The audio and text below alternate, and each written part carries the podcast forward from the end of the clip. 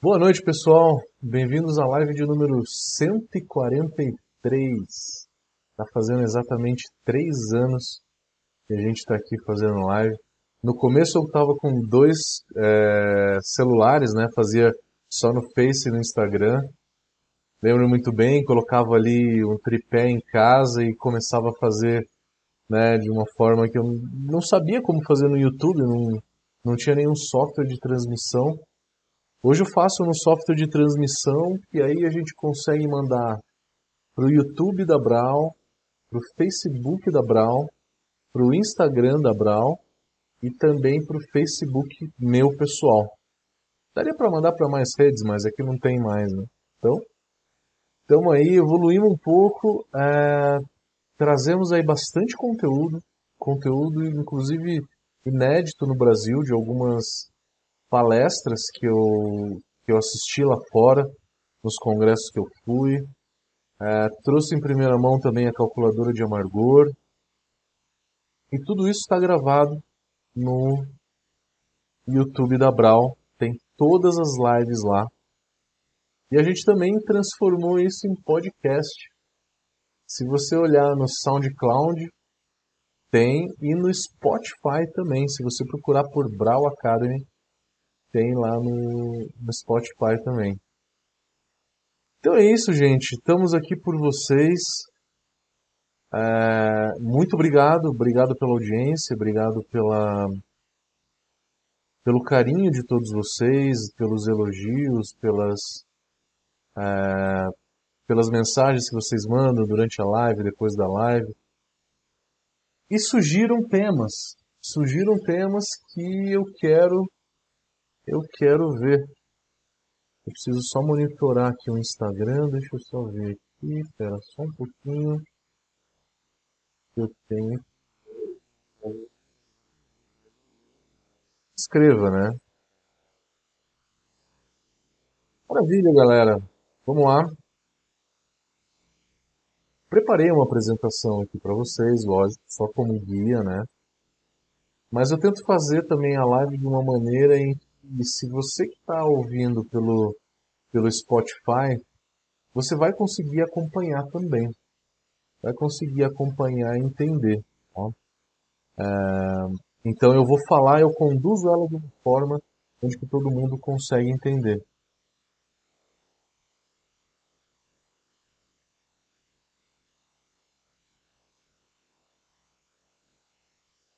A ideia dessa live é falar de fervura do moço mas não só a fervura do mosto, não só os objetivos, mas por quanto tempo que eu tenho que ferver?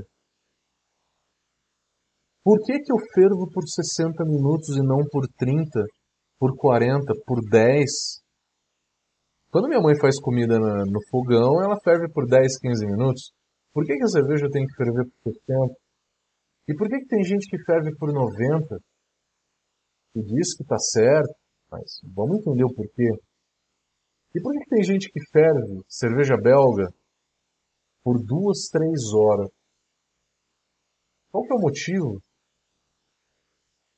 A ideia de todo meu, todos os cursos que eu dou é realmente trazer o conteúdo por trás de tudo, porque eu vejo que muita gente segue meio que um, um roteiro onde que alguém passou é, e não falou por quê, e você acaba seguindo esse roteiro sem, sem um fundamento, né? sem um fundamento básico. A minha ideia é mostrar para vocês o porquê de cada uma das coisas, então vamos lá. Esse é um slide que eu tirei da, do curso de tecnologia cervejeira Inclusive, eu estou pegando todas as, as dicas de live do curso de tecnologia. A última aula que eu dei no curso foi de fervura. E aí eu pensei, o que é mais interessante falar sobre fervura para a galera? Então eu pensei em fervura, eh, os aspectos, né? o que, que acontece na fervura e se eu devo ferver por quanto tempo. O que, que é certo, o que, que é errado no tempo de fervura. Vamos lá, vamos entender o que, que acontece na fervura. A primeira coisa é uma coisa que não é tão relevante assim: evaporação de água. Por que, que eu não acho que é tão relevante? Porque eu não vejo a evaporação da água como um objetivo muito claro da fervura. Não é o principal objetivo que a gente tem. Mas quando a gente evapora essa água, a gente evapora uma, uma quantidade de água. A taxa de evaporação qual que é? Para o caseiro, por volta de 10, 12% na média, até uns 15%. 20, 25% para o caseiro é um erro, não precisa. Não precisa. Você está evaporando demais e não tem função nenhuma você evaporar demais. Se você está evaporando demais é que a tua chama é muito intensa. Se a tua chama é muito intensa, você vai ter uma caramelização muito mais intensa. A cerveja vai ficar mais escura. Está fazendo uma Pilsen, né, uma Witbier, uma Weiss, até uma IPA. Você planeja uma cor e aí você ferve por um tempo maior e essa cerveja vai ter, com uma intensidade maior, e a tua cerveja vai ter uma coloração mais escura. Com tempo maior de fervura também a coloração aumenta. A evaporação da água excedente, então, é uma coisa que a gente não almeja, mas acontece. Quando eu evaporo, a, a densidade sobe, porque eu evaporo água. Né? Eu mantenho os açúcares ali. Eu só elimino a água. Com isso, a densidade aumenta. Se a densidade aumenta, eu posso lavar um pouquinho mais o malte. Lavando mais o malte, eu extraio mais açúcares do bagaço e consigo aumentar um pouco a eficiência. Muito pouco que aumenta a eficiência. Então, evaporação de água não é um objetivo muito claro na fervura, né? Não é muito interessante né, de maiores objetivos. Coagulação proteica, sim. O que, que acontece? Presença de calor. A gente tem proteínas provenientes de malte e de lúpulo, de cadeia longa, porque os aminoácidos eles não coagulam tão facilmente. E na presença de fogo, essas proteínas longas vão coagular com substâncias de amargor, por exemplo, alfa-ácidos alfa e beta ácidos. Os alfa e beta ácidos vão coagular, então eu perco amargor, eu perco alfa ácido durante a fervura. Perco bastante. Mais de 50% dos alfa ácidos que eu jogo na fervura ficam no trube, coagulam. Ou ficam na folha, nem são extraídos, né? estão ali na glândula lupulina e não são nem extraídos para cerveja. Essa coagulação ela aumenta com a adição de cálcio. Se eu é, faço correção de cálcio na minha cerveja, eu aumento a coagulação. É, o pH também é importante. Quem já assistiu minhas aulas, né? Eu até gravei uma live falando de pH. Eu falo que o pH ideal da fervura para coagulação proteica é de 4.9. Só que ninguém faz uma fervura de 4.9 porque depois da fermentação, essa cerveja vai ter um pH um pouco ácido, 3.9. pH cai em 1,0 depois da fermentação. Se a cerveja tem um pH de 3.9 ou 4.0, a cerveja acaba ficando um pouco ácida e para uma Pilsen não é interessante, mas talvez para uma belga seja interessante. Um pequeno adendo aí, então, né? Cervejas belgas, elas podem fazer uma fervura de 5.0 de pH. Um segredinho de produção aí bem intrínseco, mas que está aí para vocês se quiserem. É, a levedura belga ela até esterifica um pouco mais, tá? Estando com um pH de 5.0. E você dá uma leve acidez na cerveja depois, ela fica com pH de 4.0 depois de pronto. Para uma belga, pH de 4.0 não tem problema. Cerveja final com pH de 4.0 não tem problema. Mas para uma Pilsen tem. Para uma Pilsen, o pH ideal da fervura é 5.2. Porque 5.2 não escurece tanto durante a fervura. Quanto mais baixo o pH, menos escurecimento. A Pilsen, o pH ideal seria 4.9, mas como é que eu vou baixar para 4.9 e depois ficar corrigindo esse pH para 5.2 de novo? Então ficar fazendo uma ou duas correções de pH só durante a fervura? Tem gente que assiste essa aula e fala, professor, eu vou tentar. Tudo bem, pode tentar, mas eu não acho que, que, que vale tanto a pena. Mantenha o pH da fervura em 5.2, está ótimo, está legal. Então, o que, que acelera a coagulação? pH baixo, presença de cálcio e outros metais pesados. Mas eu não quero outros metais pesados como o ferro, porque o ferro escurece a cerveja e dá um sabor de ferrugem, mas o cálcio eu quero. Ácidos graxos, isso é bom, porque o ácido graxo ele depois vai oxidar em aroma de papelão, que é o trans 2-nonenal. Por que, que a coagulação proteica é importante durante a fervura? Para uma cerveja comercial, primeiro, né, lógico, uma cerveja comercial como uma qualquer cerveja de grande porte precisa de uma cerveja mais clara, né? É importante para eles ter uma cerveja translúcida, onde você consegue olhar através da, do copo e enxergar outro lado coagulação proteica, reduz a quantidade de proteínas e polifenóis que tem na cerveja. Não é só proteínas, mas polifenóis também coagulam. Com isso, eu tenho menos turbidez na cerveja pronta. Então, para uma cerveja comercial isso é importante, para uma cerveja artesanal talvez nem tanto.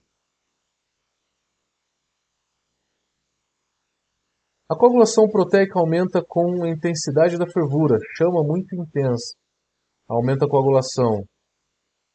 Quanto mais tempo de fervura, também. Se eu doso o lúpulo, a coagulação proteica é maior, porque os alfa-ácidos coagulam com a proteína do malte. Jogo mais alfa-ácidos, vai ter uma coagulação maior com as proteínas do malte. A turbidez reduz pH mais ácido, 5.2, eu já falei o porquê. A pressão aumenta a temperatura de fervura. Se aumenta a temperatura de fervura, aumenta a coagulação também. Mas é difícil ferver sob pressão, né? Eu acho que ninguém aqui já deve ter fervido. Nem cervejaria de grande porte. Quanto maior a concentração do mosto, quanto maior a densidade, é lógico, mais proteínas, maior a coagulação, né? Uma função da fervura é desnaturação das enzimas. Só que isso é uma coisa que não é tão necessária assim. Por quê? Pensa comigo. Você foi lá, fez a beta-amilase atuar, Fez o teste do iodo, deu negativo, não tinha mais amido nenhum. Então não tinha mais amido, né? Aí você subiu para a temperatura de clarificação, 76, 78 graus. Nessa temperatura, você vai ter desnaturação da alfa-amilase? Não. Você não tem a desnaturação da alfa-amilase, ela só fica inativa, ela desnatura em 85 graus. Quando eu subo para 85 graus, pelo menos, eu desnaturo a alfa-amilase. Em fervura eu também desnaturo. Só que o que, que adianta ter uma alfa-amilase ativa ou não, sendo que eu não tenho mais amido? Então, não é tão importante assim você desnaturar a alfa-amilase. apenas naquelas situações onde que você trabalhou as campas de temperatura para fazer uma cerveja mais doce. Ou seja, fez a beta-amilase trabalhar menos.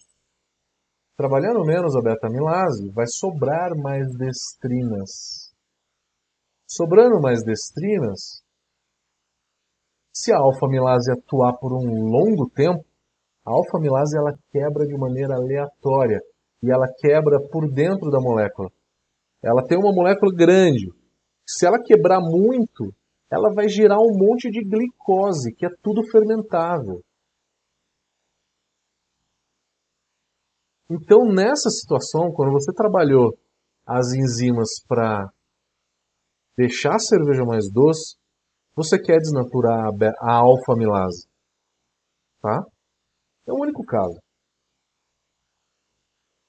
Mas se fervendo, você completamente desnatura essas enzimas. Legal. O tempo para essa desnaturação é muito pequeno.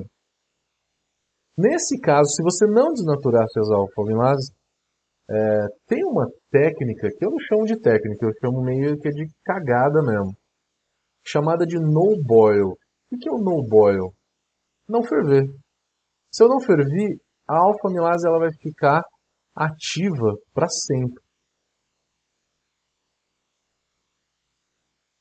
Aí ela vai continuar atuando na garrafa dentro do fermentador, né?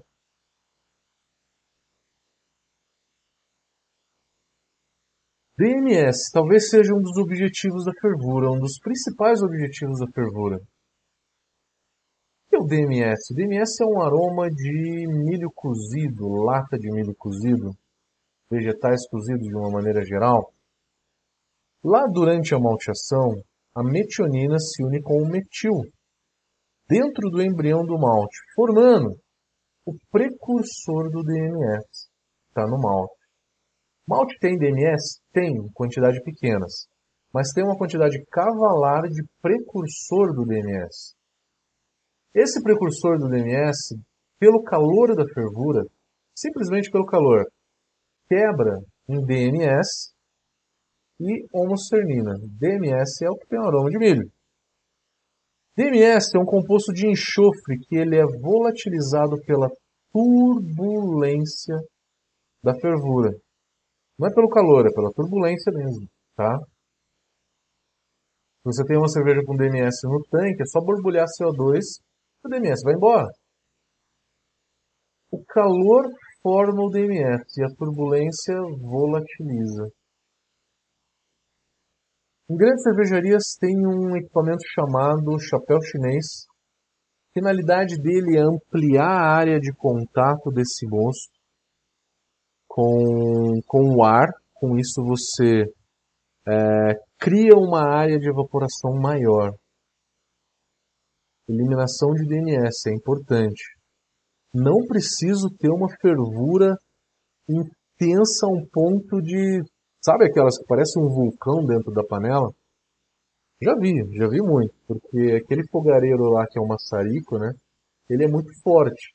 Você coloca uma panela de 20 litros lá, você tem uma fervura muito intensa e que chega a evaporar até 25% de toda a água, uma evaporação muito alta. Não precisa disso, tá? Para evaporar o DNS, é só você ter uma revolução em um canto da panela só, tá? Já é suficiente para evaporar o DNS. É lógico que se você tiver um chapéu chinês, essa evaporação vai ser muito mais rápida. Esterilização do mosto. Lógico que é importante, né? Muito importante. Porque eu não quero fermentar uma cerveja contaminada, né? E o próprio malte tem leveduras na própria casca. Não tem gente que faz sour kettle é, com acidificação natural, usando o próprio malte para fazer acidificação. Inclusive fica um, um sabor muito legal, viu? Recomendo, recomendo. Eu faço, eu acho mais prático usar o lactobacillus, inclusive de Yakult. Quem acompanha os, os, nossos stories aí vê a quantidade de Yakult que, que eu posto lá. É, eu acho mais fácil, mas a acidificação com, com o próprio malte é bem interessante.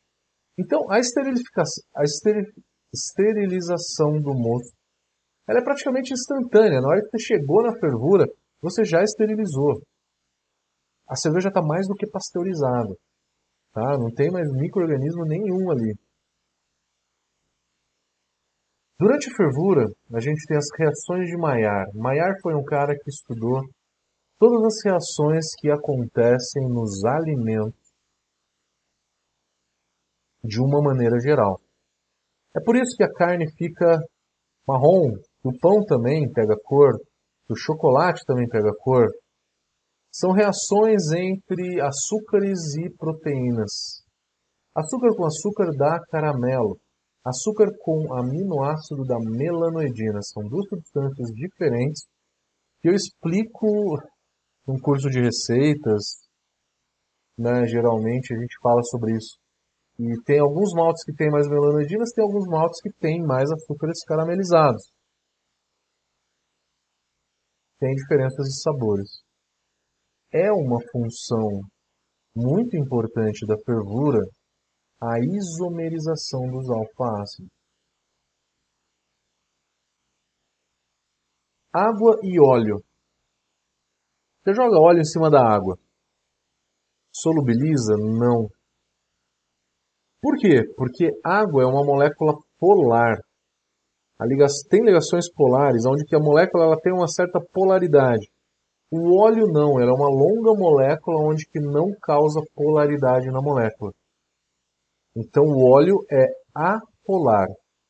Apolar com polar não se misturam, tá?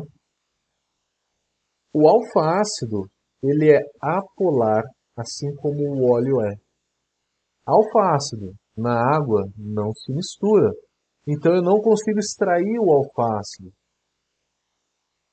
Só que se eu jogar esse lúpulo na fervura, o calor da fervura causa uma torção na molécula, onde que eu tenho uma nova molécula, chamada isoalfa-ácido. O processo é de isomerização. Com isso, a molécula de alfa-ácido se torna uma molécula polar. Daí, o alfa-ácido se torna solúvel em água. Isso é muito importante para a fervura.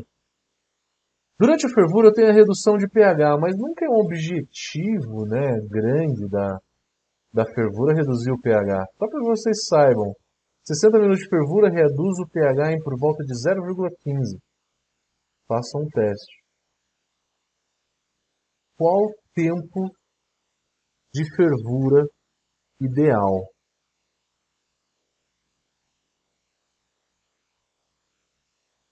Eu não fervo para evaporar água.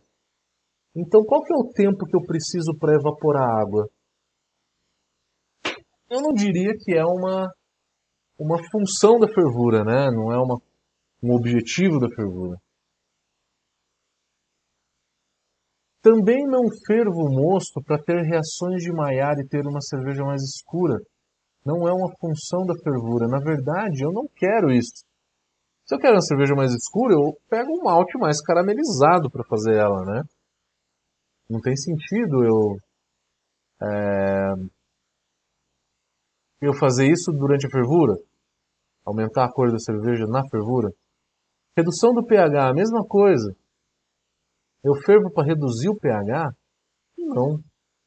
Fervo para esterilizar o mosto? Sim. Zero minutos chegou em fervura, o mosto já está é, esterilizado, não tem mais microorganismo nenhum ali dentro. Desnaturação de enzimas, né, que é a alfa-amilase, que é a última a desnaturar. Pouco tempo. Um, dois, três, eu coloquei cinco minutos aqui. Pouco tempo. Coagulação proteica. Nos primeiros 20 minutos a gente tem uma coagulação proteica muito grande. Se eu ferver por 3 horas, essa coagulação proteica ela vai aumentar e vai reduzir a turbidez da cerveja. Quanto mais ela fica fervendo, quanto mais tempo de fervura, mais coagula e mais ela é, reduz a turbidez. O DMS, 70, 80% do DMS vai embora nos 10, quinze minutos iniciais de fervura. Mas o DMS, uma grande parte, o que acontece com o DMS? Uma grande parte dele vai embora muito rápido. E aí, conforme o tempo, esse DMS ele vai um pouquinho mais devagar. Né? Um pouquinho mais devagar ele vai continuando a ser evaporado. Bem pouquinho, mas não é o suficiente para deixar DMS na cerveja. Se eu fizer uma fervura de meia hora, eu não tenho DMS na cerveja. Se eu resfriar a cerveja rápido. O rápido é mais ou menos uma hora, né? Uma hora. De Ripple mais resfriamento. Por quê? Desliguei o fogo, flame out, desliguei o fogo. Eu tenho calor. Tenho calor, eu tenho a geração de DMS. Só que eu não tenho mais a turbulência para volatilizar esse DMS. Então, eu, não, eu posso ter DMS na minha cerveja se eu fizer o no chill, que é não resfriar a cerveja. Ou ter um resfriamento por mais, mais de uma hora. Acima de 30 minutos de fervura, você não vai ter DMS se você resfriar, então, num tempo razoável. Isomerização.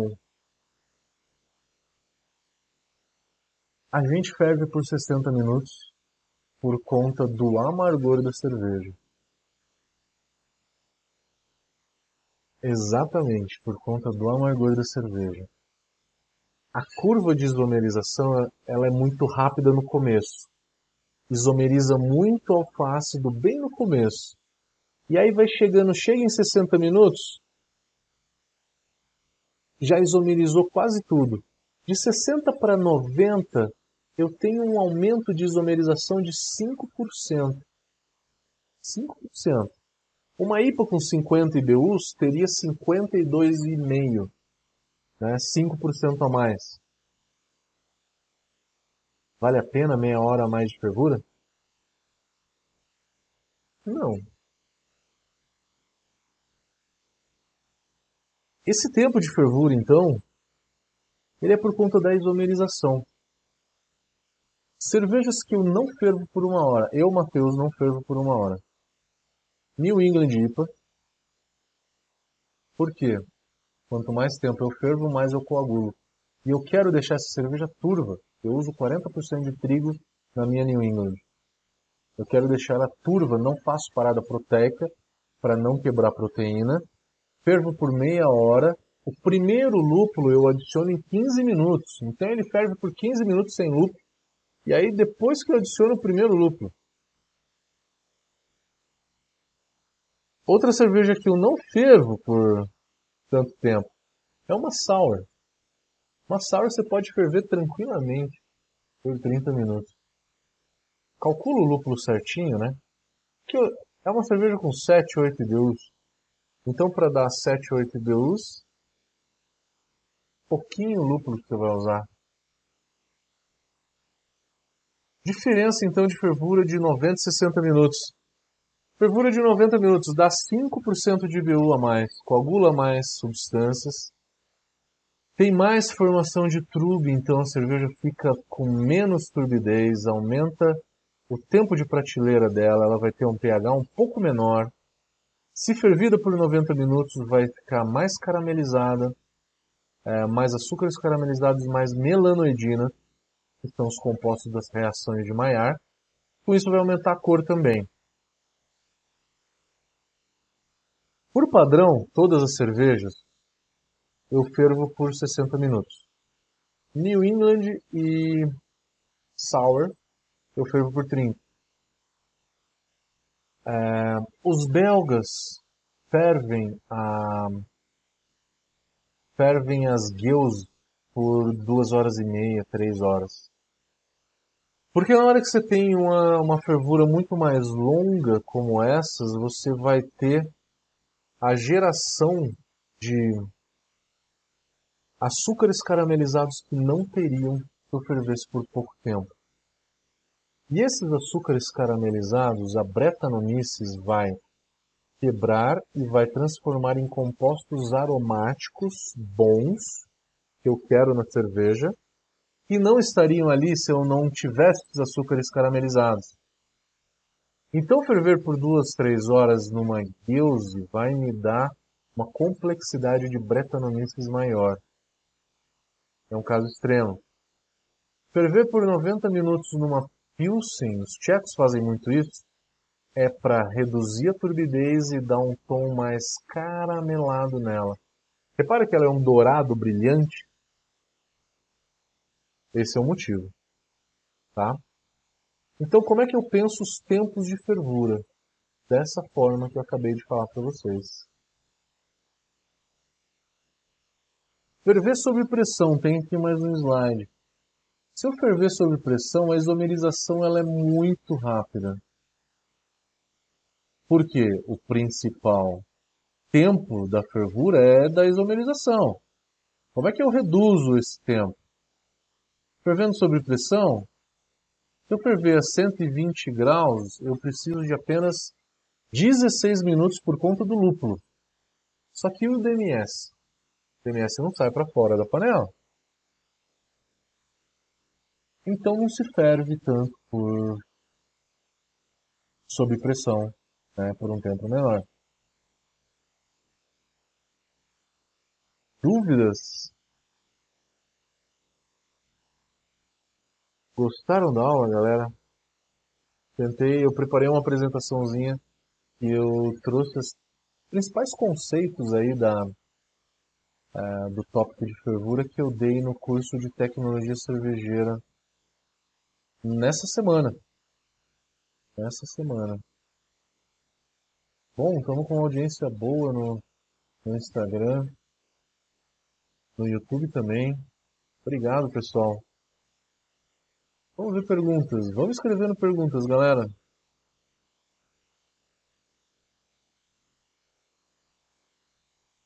Obrigado a todos aí.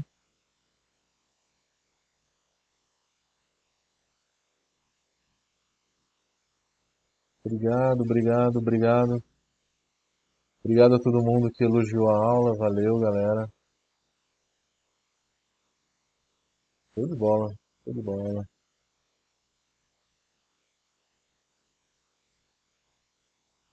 Vamos ver se a gente tem perguntas. Facebook não. Facebook, Milena, boa noite. Marcelo de Caraguá. Helena de Oswaldo Cruz. Wellington de Uberlândia. Abraço ao meu amigo Luiz, Luiz Alberto. Tá me devendo uma cerveja, hein, Luiz? Qualquer dia a gente toma. YouTube, Arley, José Roberto Saraiva, Francisco Lenin, é, Roberto Luiz Baggio, obrigado a todo mundo. Gostaram da aula? Gostaram? Show de bola. É um assunto que eu nunca falei. vou tentar ser um pouquinho mais criativo nas lives, galera. Eu, eu prometo. Eu estava sem tempo de produzir conteúdo. Eu quero trazer alguns conteúdos aí de, de livros e de palestras internacionais. Eu tenho bastante conteúdo aqui para começar a passar. Vou tentar diversificar um pouco mais. Eu vou voltar com a série de estilos também, tá? O Diego perguntou: se eu deixar o mosto parado na panela de fervura por uma hora, sem aquecer, e só depois dessa uma hora eu iniciar a fervura, causa algum dano na cerveja? É, dano não escurece um pouco. Por experiência, tá? Eu percebi que escureceu um pouco um mosto. Você está perguntando isso porque você faz um double mash com party guile? Você viu meu, a live anterior que a gente falou de double mash e party guile? Né? Que você faz duas mosturas o parigaio é você dividir a lavagem em duas, né? Você pegar a, o mosto primário e destinar para uma Russian Imperial Stout, e aí a lavagem você destinar para uma é, para uma stout ou para uma dry stout, né, uma cerveja menos alcoólica. E aí com isso você vai deixar é, esse mosto da stout armazenado numa panela, num, num balde, até você ferver a primeira para depois ferver a segunda, né? É por isso que você perguntou. Eu fiz uma vez o Parigaio em casa e eu percebi que tem um pequeno escurecimento. O problema, pequeno escurecimento, então depende, se é uma stout, poxa, não tem problema, né? Se é uma belga, Parigaio ele é muito usado nas belgas. Também não tem problema, uma cerveja escura, né? Uma Dubel, uma Quadrupel, uma Dark Strong. É, seria ruim para uma tripel. Não dá para fazer uma tripel por um malte, porque senão ela ficaria muito escura. Você tem que usar açúcar para não escurecer ela. Então acho que por isso, tá? Por isso é, o escurecimento seria uma desvantagem. Mas tem uma desvantagem você deixar esse mosto parado por uma hora, porque o lúpulo de final de fervura ele vai virar todo lúpulo de amargor. Ele vai ter um amargor como se fosse um lúpulo de 60 minutos, tá? Então, essa é a grande desvantagem. Quando você for fazer o parigaio e for é, fazer a segunda fervura depois, não joga lúpulo de final de fervura. Ou já calcula esse lúpulo de final de fervura com um amargor muito alto. Obrigado, Luan. Obrigado, Francisco Lenin. Obrigado, Alessandro Pivari. É, o Hércules está perguntando por que você não falou sobre a relação de tempo de fervura com o aumento da OG. Hércules, perdão, eu sempre falo. É, Para o caseiro, quando você tem uma evaporação de mais ou menos 10%, que é uma evaporação baixa para o caseiro, você tem um aumento da densidade um Brix ou um grau Plá. Você tem uma, uma fervura de uns 17, 18% de evaporação, você tem um aumento de 2 Brix, mais ou menos. Numa cervejaria, uma micro cervejaria ou uma cervejaria de grande porte, a evaporação ela gira em torno de 6%. Com isso, a gente tem um aumento de densidade de 0,5 Brix. Respondi? Era isso? Eu não sei se eu entendi. Luan, para fazer uma stout, posso usar como base Pilsen Munique? Como base, com certeza. O Pilsen ele deixa a cerveja mais leve, o Munique deixa a cerveja com mais cremosidade. O Munique ele é um malte que tem melanoidinas. O André perguntando a quantidade de lama vai determinar a densidade final da cerveja? André, pergunta bem complexa. A atenuação da, da levedura, então a gente está falando aí de atenuação de levedura. A, a levedura, ela, ela funciona bem se num pH um pouquinho baixo, né? você corrigiu o pH e deixou ele ajustadinho, a levedura funciona melhor. Fazer um pitching certo, um start correto, é, uma oxigenação boa, é, faz com que ela atenue mais. E se você também, respondendo a tua pergunta, fizer um overfitting, a atenuação também é boa, tá? Overfitting é de duas, no máximo três vezes o ideal. Quatro vezes ah, o pitching já começa a dar autólise, tá? Quatro, cinco vezes. A partir de quatro já começa.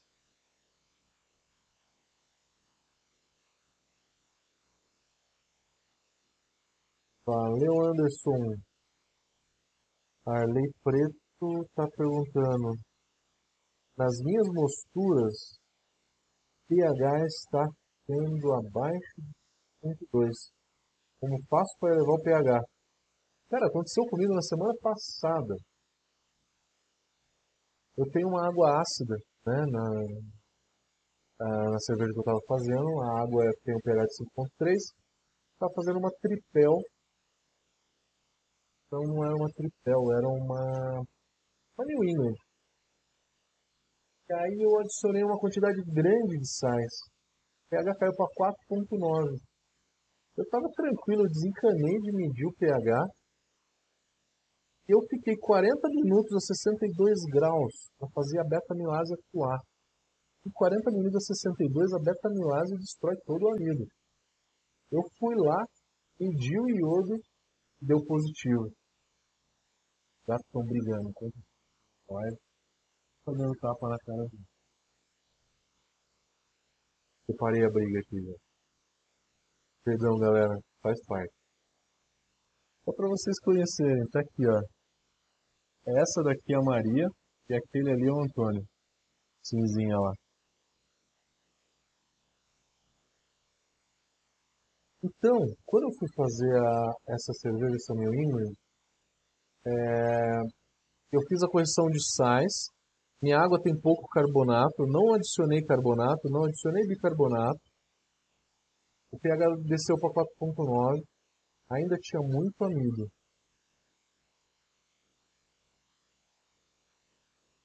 Falei, pô, quebrei a cara, né? Quando você é quando a gente tem um pouco mais de experiência que a gente se sente mais confortável com as coisas, que a gente fica um pouquinho mais relaxado. Não teve problema nenhum, é lógico, eu fui lá depois joguei o bicarbonato. O pH subiu, mas eu tive que dar mais 40 minutos para fazer com que a beta-amilase quebrasse toda, todo o amido. Então, é, cara, toma cuidado com o pH da mostura, dá uma olhada lá, para elevar o pH é simples, é bicarbonato. O mesmo bicarbonato que você compra na farmácia e no supermercado. Bicarbonato de sódio. Roberto Baggio, quando começar a mostura quando começa a mostura, se faltar luz e a luz voltar no dia seguinte, é possível continuar? Roberto, provavelmente o teu mosto ele vai ter acidificado com as próprias bactérias da casca do malte. Se isso acontecer, tá? Por quê? Porque vai cair de 62 graus, né? Se ficar acima de 62 graus, tudo bem.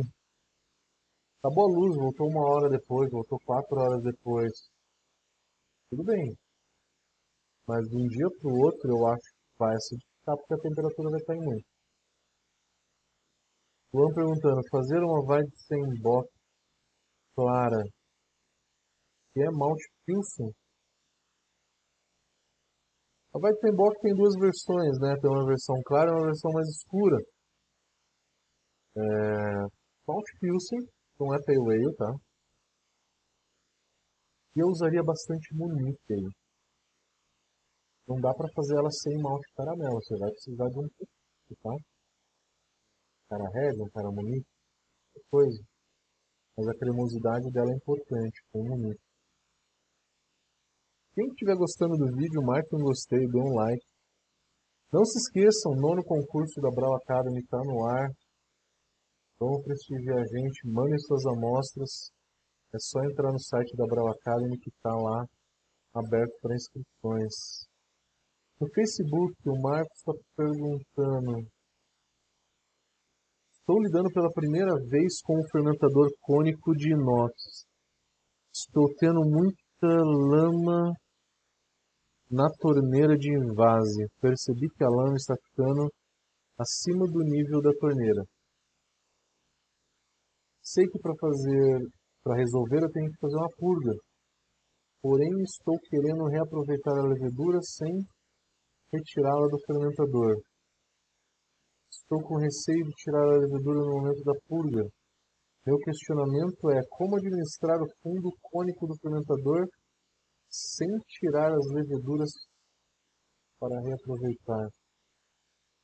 É, Marcos, você tem um problema que ele é comum. Baixa qualidade dos equipamentos que a gente tem no Brasil hoje, tá?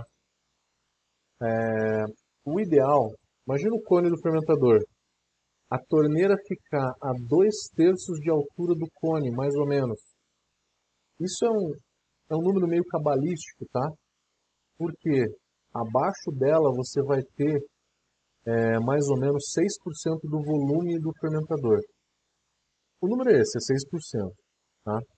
De 5% a 7%, depende da quantidade de, de lama que você forma, de acordo com o dry hop, de acordo com a quantidade de levedura, é, é mais ou menos isso, de 5 a 7% de volume para baixo da torneira. Então, seu fermentador provavelmente não foi muito bem projetado. É... Então, cara, não tem o que fazer. Você tem que coletar a lama, guardar ela num recipiente na geladeira, bem frio, tá? Abaixo de 4 graus, entre 2 e 4 graus, para a lama ficar bem inerte, e utilizar ela no máximo duas semanas. Três semanas você já tem um pequeno risco depois de guardada. Quatro semanas você tem um risco muito alto.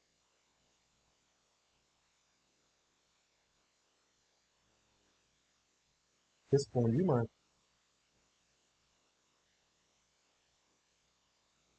O Mauri perguntando se malte Pilsen gera mais DMS. Quanto mais claro o malte, mais precursor de DMS tem, com certeza. O malte Pilsen é o mais claro, né? Instagram. Tiago está falando, o tipo de malte influencia no tempo de fervura? Não, nem um pouco. Malte mais claro tem mais DNS? Tem, mas o DNS todo vai embora em 30, 40 minutos.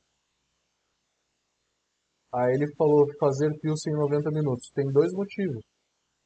Maior tempo de fervura, maior a coagulação proteica, a cerveja fica menos turva.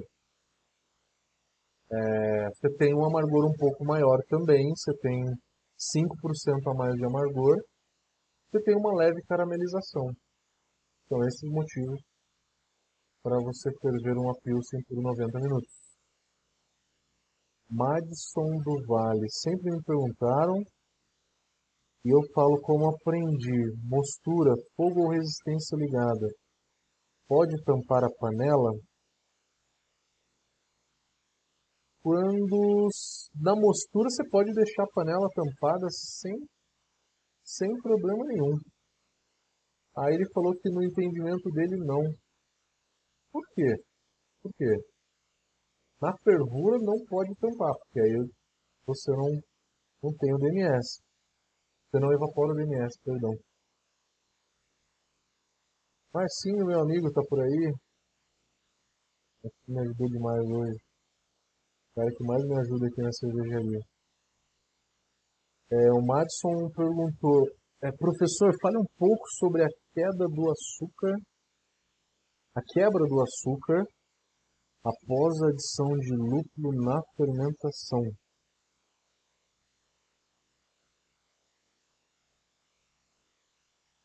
O que acontece? Na hora que você joga lúpulo, você está falando sobre a biotransformação, né? É, você está falando sobre o hop creep, na verdade.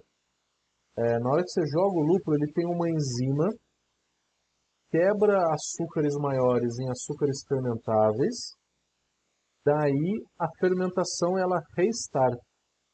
É por conta disso. Chama hop creep esse fator.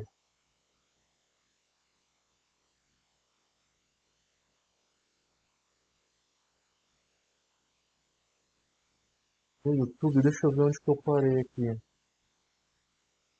Vai sem bosta, né? O Joelmir perguntando, se eu chegar nos 40 minutos de fervura, né, e já atingiu a minha OG, posso parar a fervura?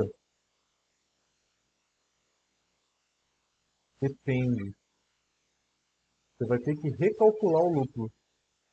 Por que recalcular o lúpulo? Porque se você jogou um lúpulo de 60 minutos, planejando ferver por 60 minutos, e daí você ferve por 40. O amargor desse lúpulo é menor. Então você tem que recalcular. Obrigado, André Charini. Valeu. Anderson Madruga. Malte defumado tem alguma variação de pH na mosturação? Qual seria o pH ideal da uma house pH ideal numa house é da cerveja pronta, né? E os seus 4.2 de uma Pilsen, acho que 4.4 ou 4.3 tá legal, porque ela é uma cerveja um pouco mais maltada. Conta disso. Mas o malte defumado eu fiquei na dúvida agora, qual que é o pH do malte defumado? A defumação pode deixar ele um pouco mais ácido. Eu não sei o quanto.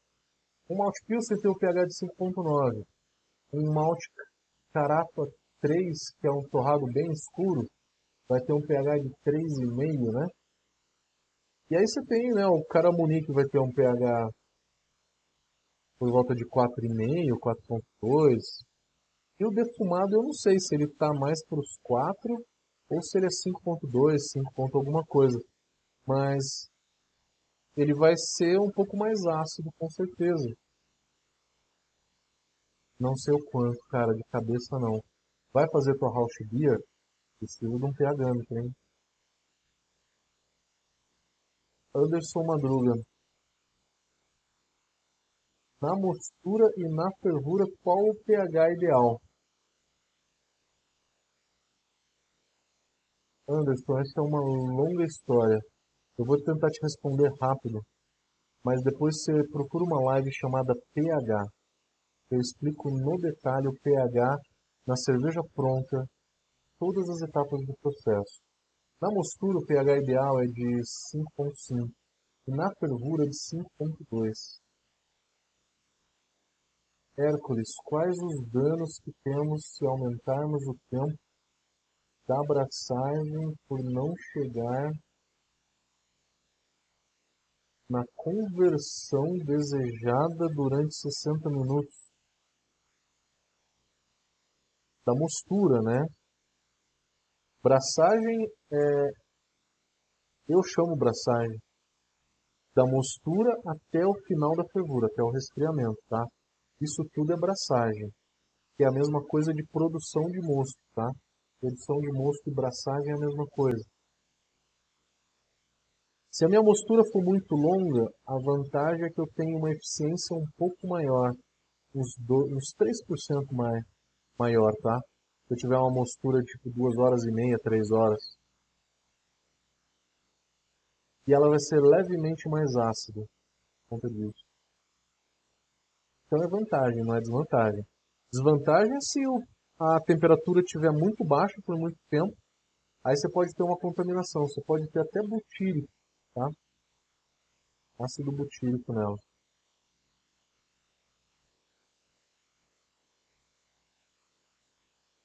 Mais perguntas?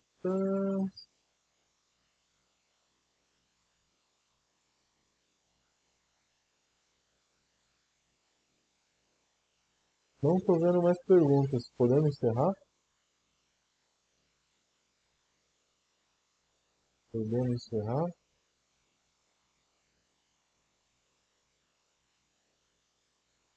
É isso aí, galera. Temos então curso da Brava Karen para o segundo semestre agora, sommelier online e tecnologia cervejeira online. É, temos também o nono concurso da Brava Academy e está com as inscrições abertas.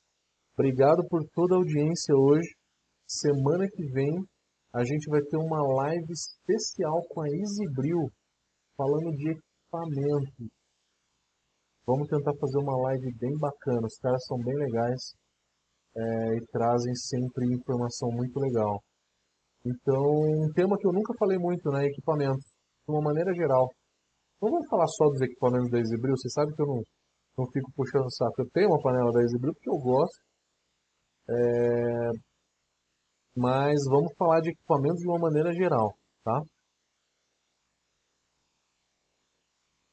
Beleza, galera? Então, valeu, boa noite, obrigado a todos. Vejo vocês na semana que vem, vai ser uma live muito especial. Vamos falar de equipamentos. Equipamentos de uma maneira geral, tá? Vejo vocês, galera. Até.